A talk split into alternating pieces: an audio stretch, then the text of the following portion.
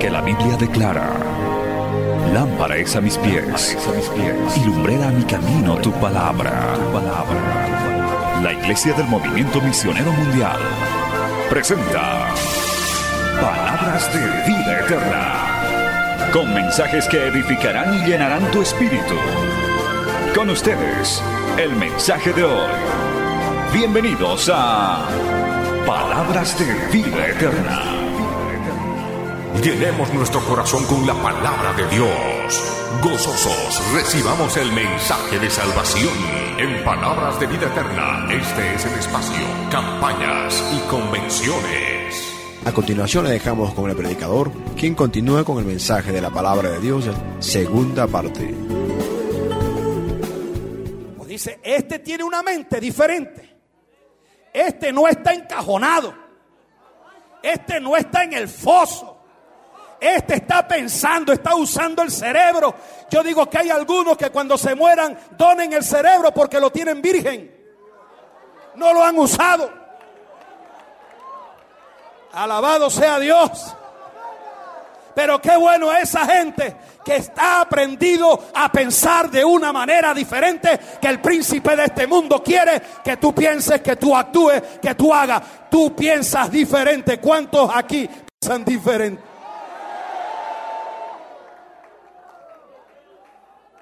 Ay, mi alma alaba al Señor. Este era el hombre que Dios necesitaba para meterlo dentro del proceso.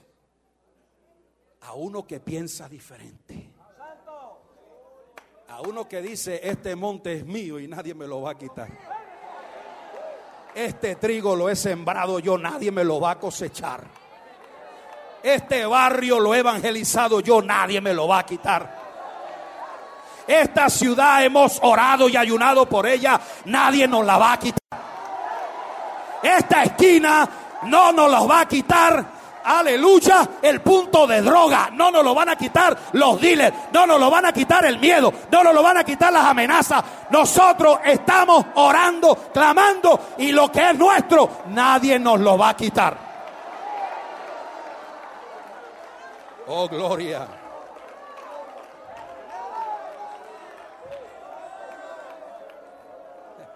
Y como es un hombre que piensa fuera del cajón, dice, este es el que está listo, este si yo le presento mi programa, va a entenderlo.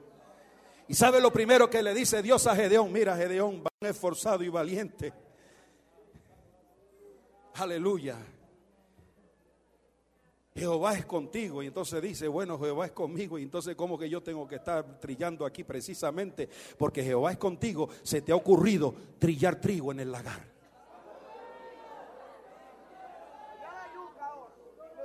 ¿O usted cree que eso le viene a usted por inspiración natural?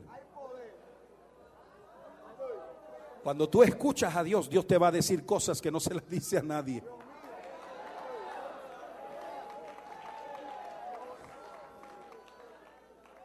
Y cuando ve todo ese proceso el Señor y lo va envolviendo, porque Él necesita un hombre que actúe diferente. Él necesita un hombre que, que, que esté demostrando, gloria al Señor, que está dispuesto a aceptar un reto, porque Él está en un pleno reto.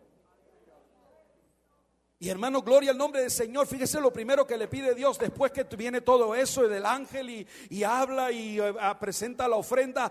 Dice que esa misma noche le viene una palabra y le dice Dios, mira, vete y tumba el ídolo de tu padre. Alma mía, Señor. Wait a minute. me, estás viendo, no dice, no dice tu palabra, honra a tu padre y a tu madre. Como yo, como yo voy a romperle a ese pedazo de demonio que tiene mi padre ahí en medio del patio? Porque cuando Dios te empieza a procesar, no te pienses que es cosa fácil. Porque ahí hay un llamamiento a romper el orden social. Ahí hay un llamamiento, gloria al Señor, a tomar autoridad espiritual. ¿Y qué dice la palabra de Dios? Que como este es un hombre que piensa diferente, cogió y taló el ídolo. Aleluya. Qué linda es la gente, hermano. ¿Verdad? Qué linda es la gente que sigue las instrucciones divinas. Porque hay algunos que Dios le da instrucciones y a la segunda ya no siguen. Pues ya se quedan. Gloria al Señor. Entonces, hermano, tala, tala el ídolo. Hermano, gloria al Señor, todo el mundo sabe, porque hay, a veces que usted sabe que cuando pasa algo en casa todo el mundo dice, ah, es Pedrito. En todo el pueblo dijeron, ah, este es Gedeón. Y entonces dijeron, bueno, vamos a cogerlo y a matarlo. Y entonces, cuando uno empieza a pensar diferente, el padre reaccionó. Dice, bueno, si Bala es Dios, ¿por qué no se levanta y pelea él? Óigame, está el, el padre que tenía el ídolo, está cambiando de idea acerca de él. Porque está diciendo, si mi hijo lo pudo cortar, ese no es Dios. Si mi hijo le tumbó la cabeza, ese no merece mis oraciones. Entonces dice, bueno, pues sí, vale Dios que pelee. Que pelee la batalla. Y usted sabe que esos baales siempre tienen perdida la batalla porque tienen ojos pero no ven. Tienen lengua pero no hablan. Tienen manos pero no palpan. Tienen pies pero no andan. No tienen poder, no tienen fuerza, no tienen autoridad.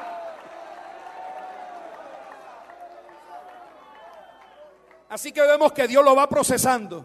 Y todo el capítulo 6 es proceso, proceso, proceso, proceso. Y hermano, dice la, dicen algunos comentaristas que hay, en el libro de jueces hay cuatro jueces, aleluya, que son como las vasijas resquebrajadas del libro de jueces. Y el primero es Gedeón.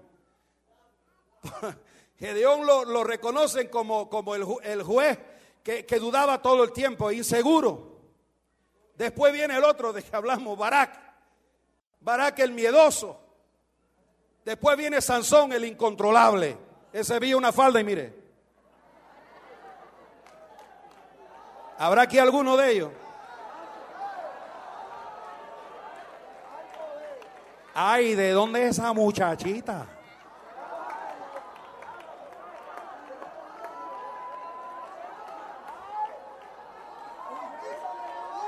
Les he dicho que vamos a meternos en proceso esta noche.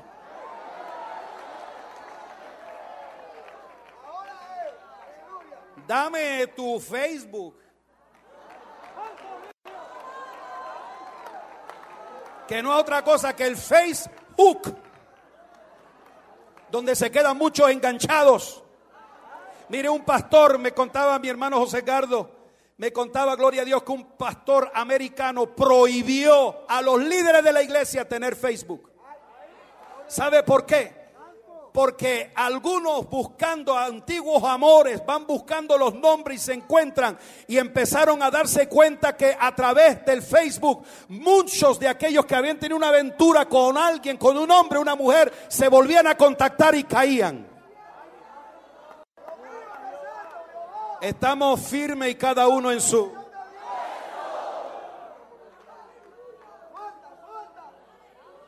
Ay, ay, ay, ay, ay, ay, ay.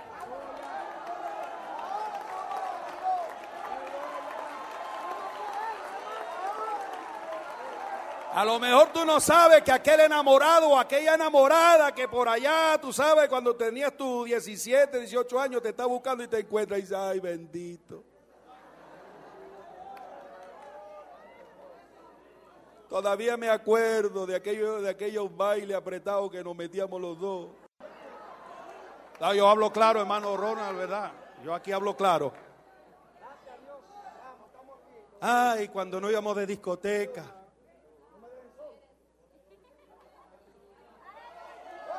Y el que no está firme en su puesto, ah, que está en esa fase, ¿verdad?, de declinar. Mucho parque y poca iglesia.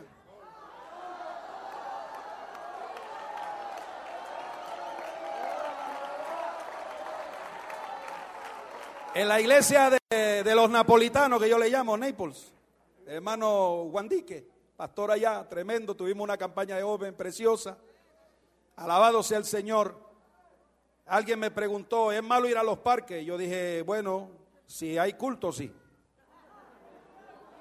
Y le dije algo claro, digo que mucho parque quiere, poca iglesia desea. Amén. Amén. Porque estamos firmes y cada uno donde. Ah, pues ahí está el procesamiento en esta noche. Están bajando los amenes, dice el supervisor.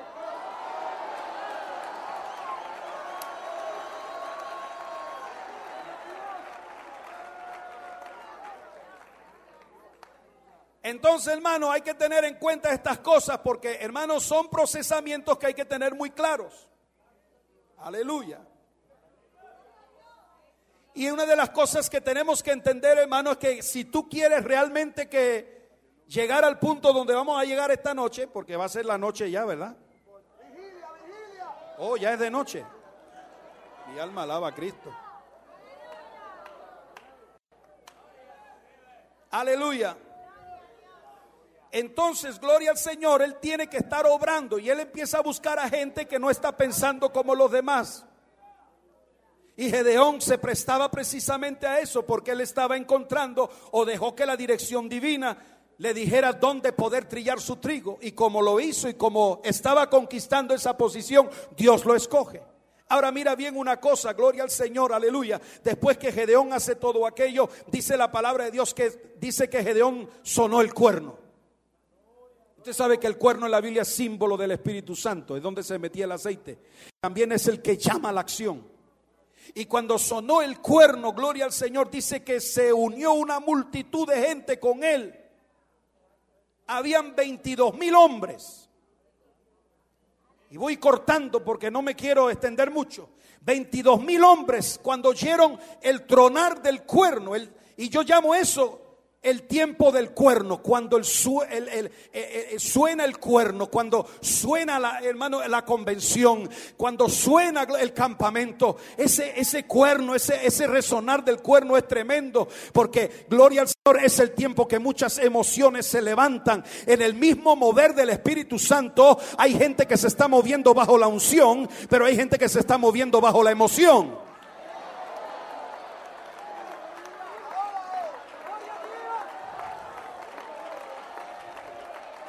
Y hay que tener mucho cuidado porque cuando el cuerno ya no suena, el que estaba emocionado se apaga, pero el que estaba bajo la unción sigue prendido.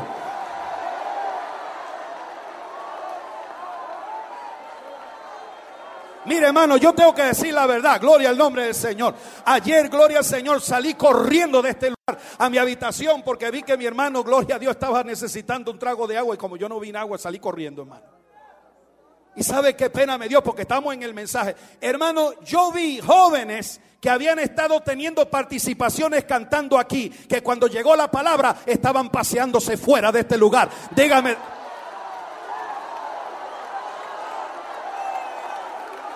¿Dónde tienes que estar? ¿A qué has venido aquí? A cantar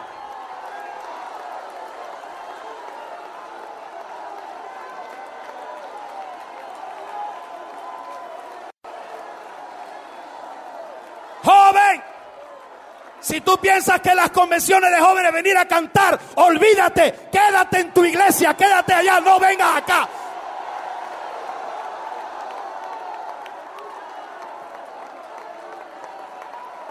Aquí venimos a oír palabra de Dios.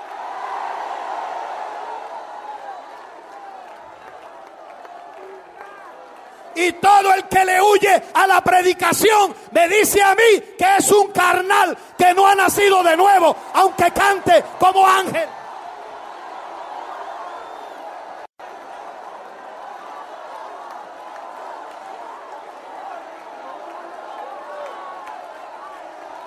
Alaba la gloria de Dios, porque en esta noche estamos firmes y cada uno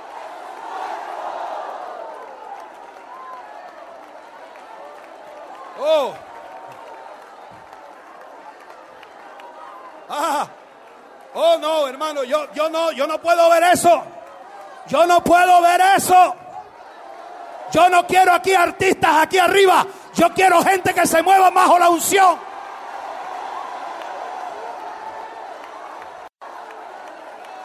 Y cuando se acabó el cántico, esperan la palabra, porque la palabra es la que rompe las cadenas.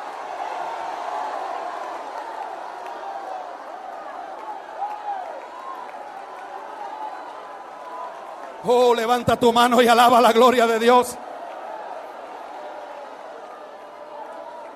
A mí me encanta ver los jóvenes que cantan, que brincan, pero llega la palabra y se quedan. Y cuando la, unción se mueve, se mueven, alaban a Dios. Eso es la juventud que estamos peleando. Esa es la juventud que está aquí, aleluya, para ser formada como los gedeones.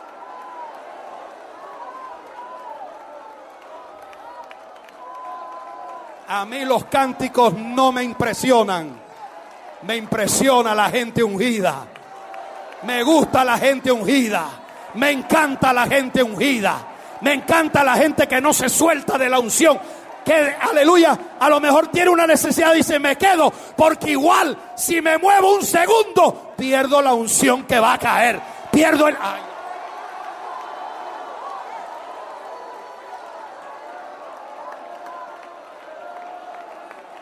¿Y qué que le diga?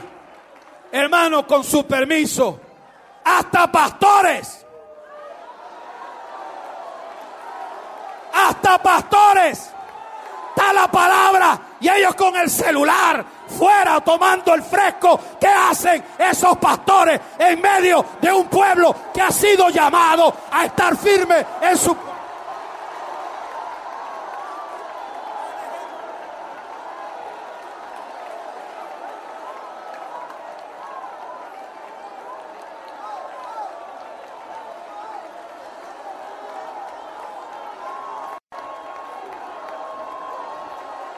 Pastor, el primero tiene que estar aquí dándolo todo eres tú.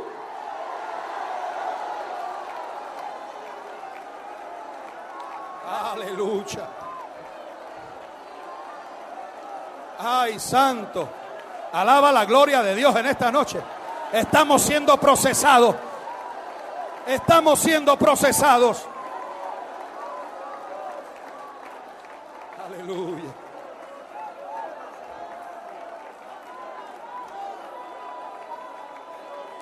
Aleluya. Aleluya. Aleluya. Aleluya.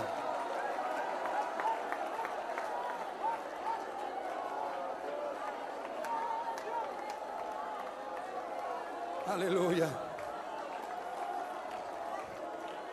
El Espíritu Santo tiene esta cualidad.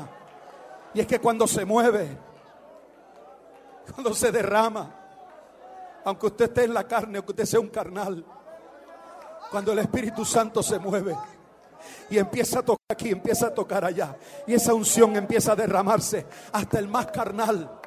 Empieza a sentir emociones, empieza a sentir algo.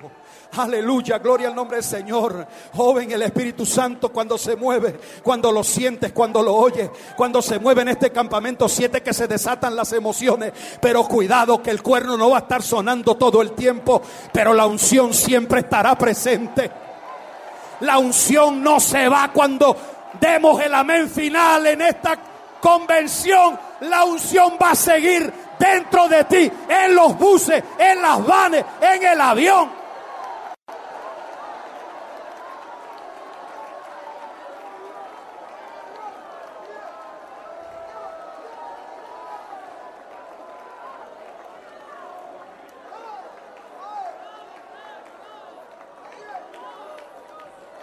Veintidós mil se movieron cuando oyeron el cuerno.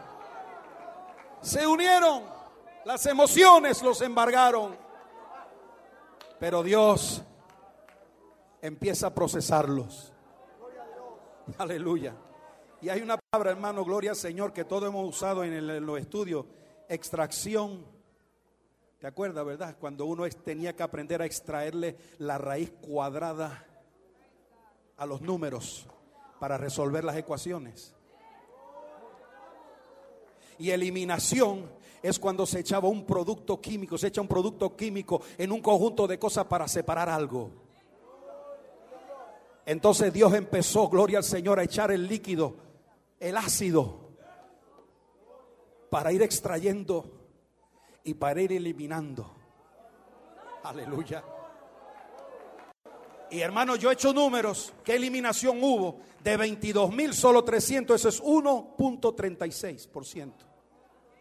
Es decir, que si vamos a ponernos aquí, estamos hablando de 1300, estaríamos hablando que solo 18.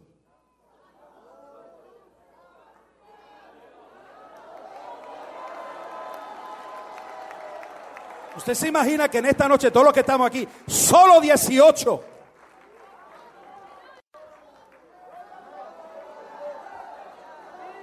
Terrible. Terrible. Entonces, hermano, gloria al Señor, ahí en ese procesamiento que Dios le va dando, lo primero que empieza a buscar, a echarle gloria al Señor, porque lo que está haciendo es extraer a los 300 y eliminando a los demás. Y entonces, gloria al Señor, los lleva, dice que lo primero que va a hacer, gloria al Señor, es decir, mire, los que tienen miedo se devuelvan. Y Gedeón pensó, se van a ir tres o cuatro. Ay, papá, se fueron doce mil de un golpe. No, vino el proceso y, hermano se fue. Solo que quedaron diez mil, pero todavía el Señor dice, todavía tengo que meter más. Tengo que, aleluya, por eso, por eso Dios nos procesa para que eh, se vayan extrayendo y vayan saliendo aquellos que van a pelear la batalla, porque en el frente de batalla podemos tener cobardes, no podemos tener gente que no aguanta, no podemos tener gente que no sabe pelear la batalla. Esto no sirve. Tener una congregación de gente que no sabe pelear batalla no sirve. Y cuando vienen los procesos, se van eliminando, se van saliendo, se van corriendo, pero tranquilo, porque de esa eliminación aparecen, se extraen los 300 que Dios tiene para doblegar a Madián. Levanta tu mano y alaba la gloria de Dios. Ay, gloria. Entonces los 10 mil que faltaba le dice, llévalo a las aguas. ¿Y cuántas veces, hermano Carlos, yo he predicado sobre las aguas? ¿Verdad? Gloria al Señor. ¿Sabe qué pasó?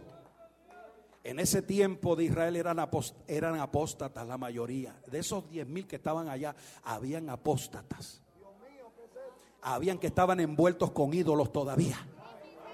¿Y sabe cuál era el culto idolátrico? Era arrodillarse delante de cualquier lugar frondoso, de cualquier árbol, hasta delante de los ríos se arrodillaban. Entonces Dios dice a Gedeón, llévamelos a las aguas. Y los que se tiraron de rodillas empezaron a exteriorizar que gente que estaban envueltos en idolatría. No adoraban a Dios verdaderamente. Estaban denotando como, como Dios le tiene que decir a Elías, yo tengo. ¿A cuánto? Siete mil que todavía no han doblado sus rodillas a Baal. Y cuando estos llegaron a las aguas, dice, bueno, tengo sed. Pero ni aún así, no sea que alguien me tome por un idólatra. Prefiero lamer las aguas con la mano. Yo no voy a doblar las rodillas. Para que no me confundan. Con los que doblan rodillas delante de cualquier ídolo de este mundo delante de cualquier mujer u hombre de este mundo, para que no crea nadie que yo soy de los que doblan rodillas delante del poder de las tinieblas, del mundo del amor, de las modas, de las cosas que Dios no quiere. Yo no doblo rodillas, aunque tenga sed, prefiero morirme de sed antes que doblar mis rodillas delante. El diablo le dijo a Jesús, todo esto te daré si postrado de rodillas me adora. Y Jesús que le dijo, oh, jamás, nunca, jamás, solo a Dios adorarás y a Él solo servirás.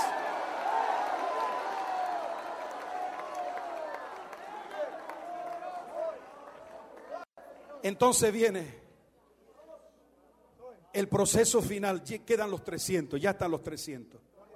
Y hermano, ¿usted no se han dado cuenta que cuando quedan los 300, Dios va para un último proceso con el líder. El líder lo vemos procesándolo en el capítulo 6, pero en el 7 nos dice la palabra, y mire qué cosa más tremenda, hermano. Yo me he parado en esto, hermano. Yo soy un poquito lento cuando predico, hermano. Ya usted sabe.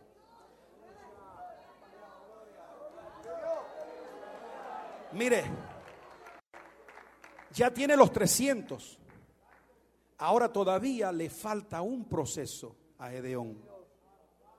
Mírelo en el capítulo 7, verso 9 y 11. Dice, aconteció que aquella noche Jehová le dijo, levántate y desciende al campamento porque yo lo he entregado en tus manos. Y si tienes temor de descender, baja tú con fura tu criado al campamento y oirás lo que hablan.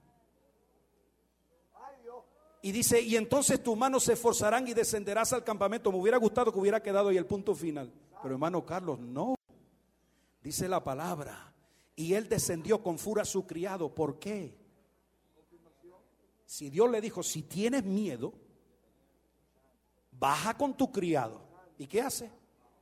Bajó con el criado.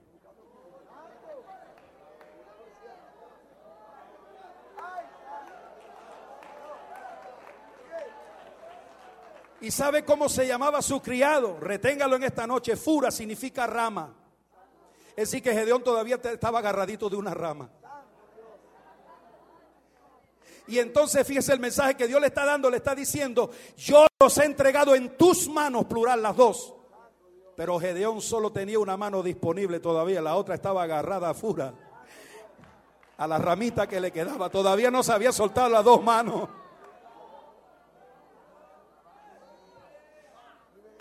¿Te has soltado de las dos manos? Se dice que había un joven que cayó por un acantilado y mientras iba cayendo se agarró una rama en el vacío.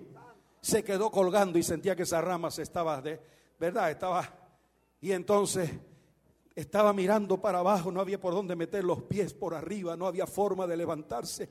Y entonces miró para la cima y dijo, "Hay alguien ahí arriba." Y oyó una voz que le dijo, "Sí, soy Jesús. Y aquel joven dijo, ayúdame. Y aquella voz le contestó, suéltate. Y el joven dijo, ¿hay alguien más ahí arriba?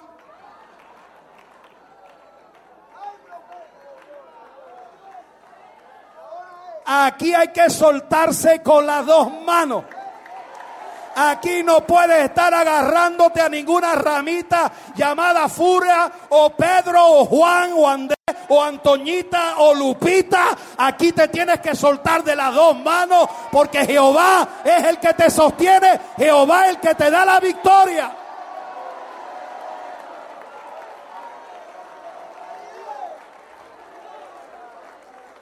Ahora el tema es cuando el enemigo te define.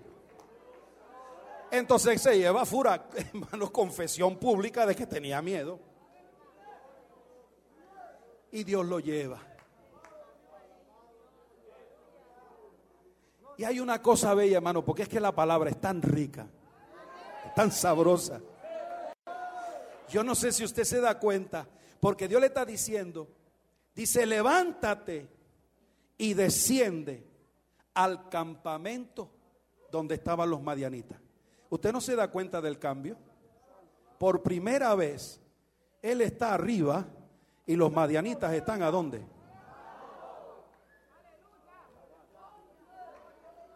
¿Ve usted cuando somos procesados? Ya Dios nos pone una posición diferente. Los madianitas ahora estaban dónde? Abajo. ¿Dónde estaba Gedeón y sus 300? ¿Dónde estuvieron por siete años? Abajo. Donde estaban los madianitas, arriba. Pero ahora, cuando se sueltan las dos manos, cuando viene el proceso divino, entonces ahora resulta que Madián está abajo y Gedeón está arriba. No dice la palabra de Dios que tú no estarás abajo, sino estarás arriba, que no serás cola, sino serás cabeza. Ay, pero yo no quiero abusar en esta noche del tiempo. Entonces, hay algo que me sorprendió, hermano. Mire que yo he estudiado esta palabra, la he predicado mil y una veces, hermano. Y me doy cuenta del sueño. Dice, cuando llegó, cuando llegó Gedeón, he aquí que un hombre que estaba contando a su compañero un sueño. Oiga, a mí me hubiera gustado encontrarme un ángel allá que le dice, estamos contigo, mira el ejército del cielo está aquí. No, es el enemigo que tiene un sueño. Óigame, el enemigo, eh, o sea, Dios le mete al enemigo un sueño. Y dice, yo vi, dijo, esta noche tuvo un sueño. Y yo vi un pan de cebada que venía rodando. Y en ese venía descendiendo, venía rodando hasta el campamento de Madián y llegó a la tienda. Cuando dice la tienda, está diciendo la tienda del general de nuestro ejército, la principal, donde estaba el centro de operaciones diabólico. Dice, y vi que venía, llegó, mira, dice, rodaba, llegó a la tienda, la golpeó de tal manera que cayó y la trastornó de arriba abajo y la tienda cayó. Y entonces aquel hombre dice, este es el sueño que yo he tenido, pero no tengo la interpretación. Y el amigo que está al lado de él, el otro guarda, su compañero respondió y dijo, esto no es otra cosa, sino la espada de Gedeón, hijo de Joás, varón de Israel. Dios ha entregado en sus manos a los madianitas con todo el campamento. Dígame, ¿quién está interpretando el sueño? Ay, qué lindo el Dios que tú y yo servimos. Porque le, le revela al enemigo lo que va a pasar. Y el enemigo tiene que interpretar el sueño. No fue Gedeón interpretó el sueño. No fue Fura que interpretó el sueño. Fue el enemigo que dijo, eso es la espada de Gedeón que viene. El enemigo estaba definiendo la victoria. Oiga, cuando el enemigo te define, y hermano, que le voy a decir una cosa, cuando Jesús apareció en la tierra que hacían los demonios, lo definían. No nos atormentes, sabemos que eres el Cristo, Hijo del Dios viviente, que has venido para atormentarnos. Lo definían. Es decir, que cuando el enemigo tiene la definición de lo que tú eres, es porque Dios te lo ha entregado en las manos. Ahora oye bien esto, te lo voy a decir de parte de Dios. En esta noche, ¿cómo te define? Tú sabes que todos los que estamos aquí, el enemigo nos está definiendo.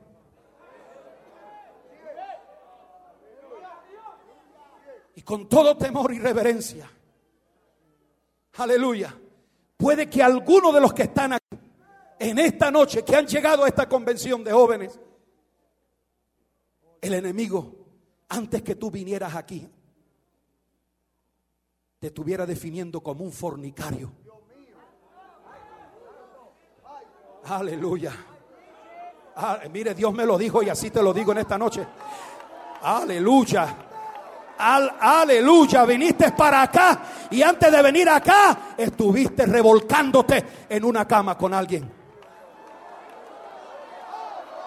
¿Cómo quieres que el enemigo te defina? Ah, este es un fornicario. O este, este es un mundano. O este, este es un carnal. O este, un adúltero. Aleluya, todos esos nombres. Pero qué bueno que cuando somos procesados por Dios, Dios nos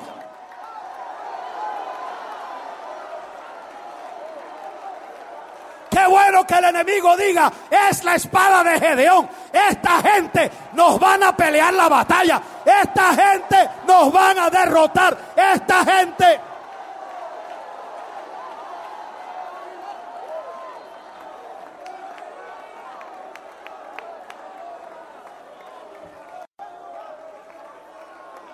Aleluya.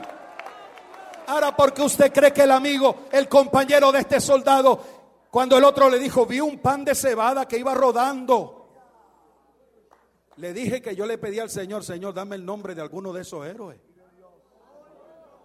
¿Usted sabe por qué, hermano Carlos? Porque los judíos no comían pan de trigo porque los madianitas se lo robaban. El único pan que comían era el de cebada.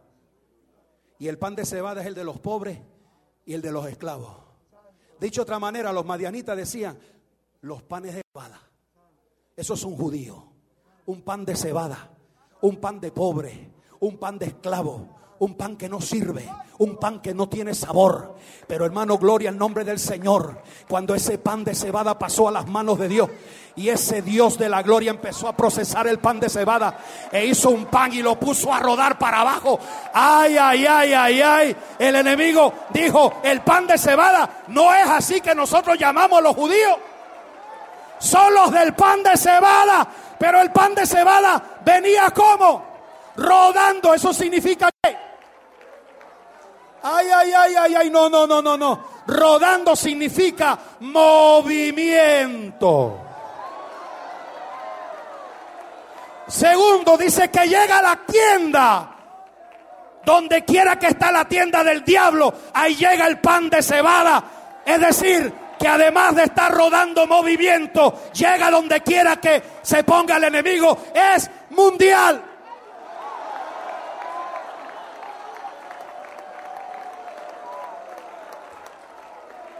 Alaba la gloria de Dios. Alaba la gloria de Dios. Rodando movimiento, llegando misionero y golpeando mundial. Es decir, que llegamos a Japón y golpeamos la tienda de Japón. Llegamos a Australia y golpeamos la tierra. Llegamos a la isla Mauricio y golpeamos la tienda. Llegamos a la India y golpeamos la tienda. Llegaremos a Wyoming golpeando la tienda. Llegaremos a Alaska golpeando la tienda. Donde quiera que nos paramos, vamos a estar golpeando la tienda.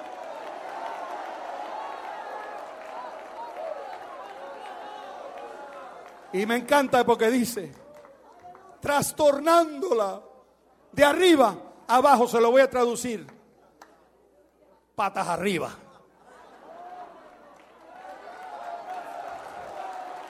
Esta obra tiene al diablo patas arriba.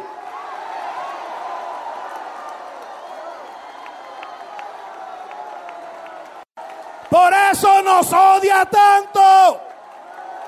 Por eso no nos quiere. Por eso ataca. Porque le tenemos la tienda patas arriba.